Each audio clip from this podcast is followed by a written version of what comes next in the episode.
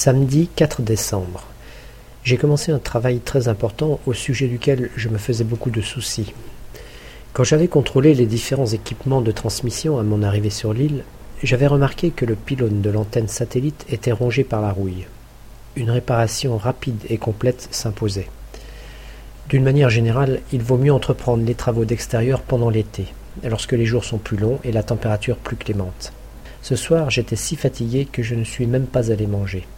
Je me suis rappelé que je n'avais pas dormi depuis trente-six heures. Aussi, il n'était pas étonnant que je me sois assoupi aussitôt allongé dans mon lit. Dimanche 5 décembre. Il n'y avait ni vent ni nuages ce matin, mais seulement un éblouissant soleil qui nous réchauffa dès les premières heures. Cela aurait été l'occasion d'une bonne balade, mais malheureusement j'étais surchargé de travail. En effet, le Marion Dufresne devrait arriver très tôt demain matin. Nous nous sommes reposés pour euh, que quelques heures au bord de la falaise qui surplombe la baie du Marin. Demain, nous prévoyons de nous lever à six heures pour préparer l'arrivée de nouveaux personnels. Lundi 6 décembre. Mauvais temps aujourd'hui. Au cours des heures, il empira à tel point qu'à seize heures, nous avons dû arrêter le travail. Le vent soufflait beaucoup trop fort et il pleuvait des cordes. Il n'était plus possible de travailler dans de bonnes conditions de sécurité. Nous rattraperons le temps perdu demain. La chose la plus importante que tout le monde attendait, c'était le courrier. Nous avons dû nous forcer pour ne pas ouvrir sur le champ courrier et colis quand ils sont arrivés à la station. Nous savions qu'il fallait d'abord finir le travail. Mardi 7 décembre. Le beau temps d'aujourd'hui a grandement facilité le déchargement du bateau. Malheureusement, des gens non espérés sont descendus du bateau, des touristes. L'administration des terres australes et antarctiques françaises organise des circuits touristiques pour financer une partie du coût d'exploitation du bateau. Les touristes qui visitent ce genre de région sont généralement riches, vieux et casse-pieds par excellence. Quand ils ont quitté l'île, c'était un vrai soulagement pour tout le monde.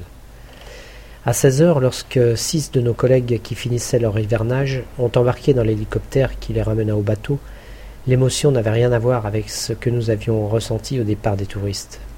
La plupart de ceux qui avaient hiverné avec eux affichaient une triste mine et évitaient de se regarder, tentant ainsi de cacher les larmes qu'ils ne pouvaient retenir. Dans la soirée, nous avons organisé une petite fête pour soulager notre chagrin. Mercredi 8 décembre. Les deux derniers jours de travail ayant été particulièrement fatigants, nous avons adopté un rythme plus tranquille. Jeudi 9 décembre.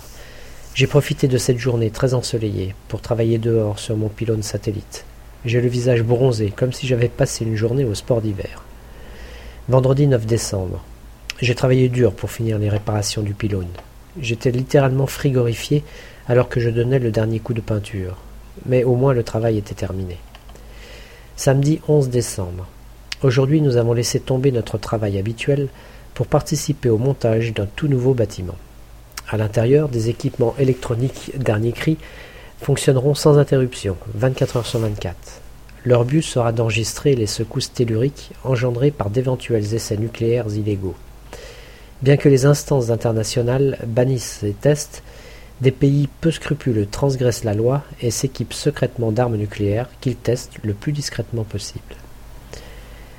Toutes les données seront enregistrées et envoyées par transmission satellite grâce à une antenne parabolique de 3 mètres de diamètre. Notre but aujourd'hui était d'assembler toutes les parties d'un radome destiné à protéger la parabole contre le rude climat de l'île.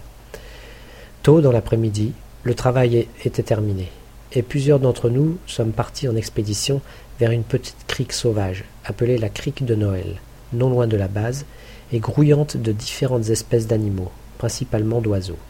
Cette promenade fut un régal pour les yeux. Dimanche 12 décembre.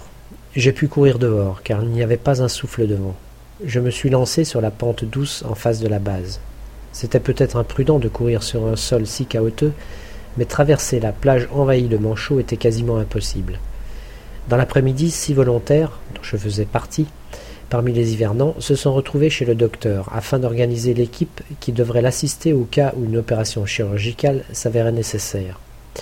Même si ça pourrait être une expérience enrichissante, euh, j'espère que je ne me trouverai jamais confronté à une telle situation, ni en tant que membre de l'équipe, ni en tant que patient. J'ai dû de nouveau planifier une intervention sur le relais radio, qui donne encore des signes de fatigue.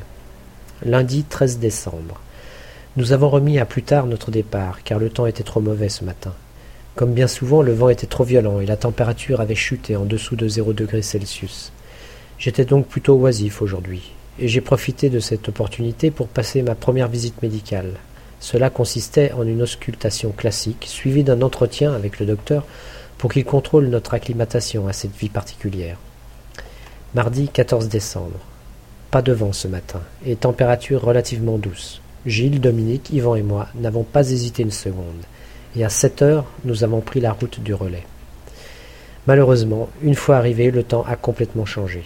Le vent s'est levé soudainement, et nous avons été saisis par le froid qui nous a fortement ralenti dans la réparation du relais.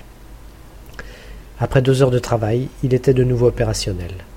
Nous nous sommes alors lancés à toutes jambes dans la descente pour rejoindre au plus vite l'abri situé à Pointe Basse.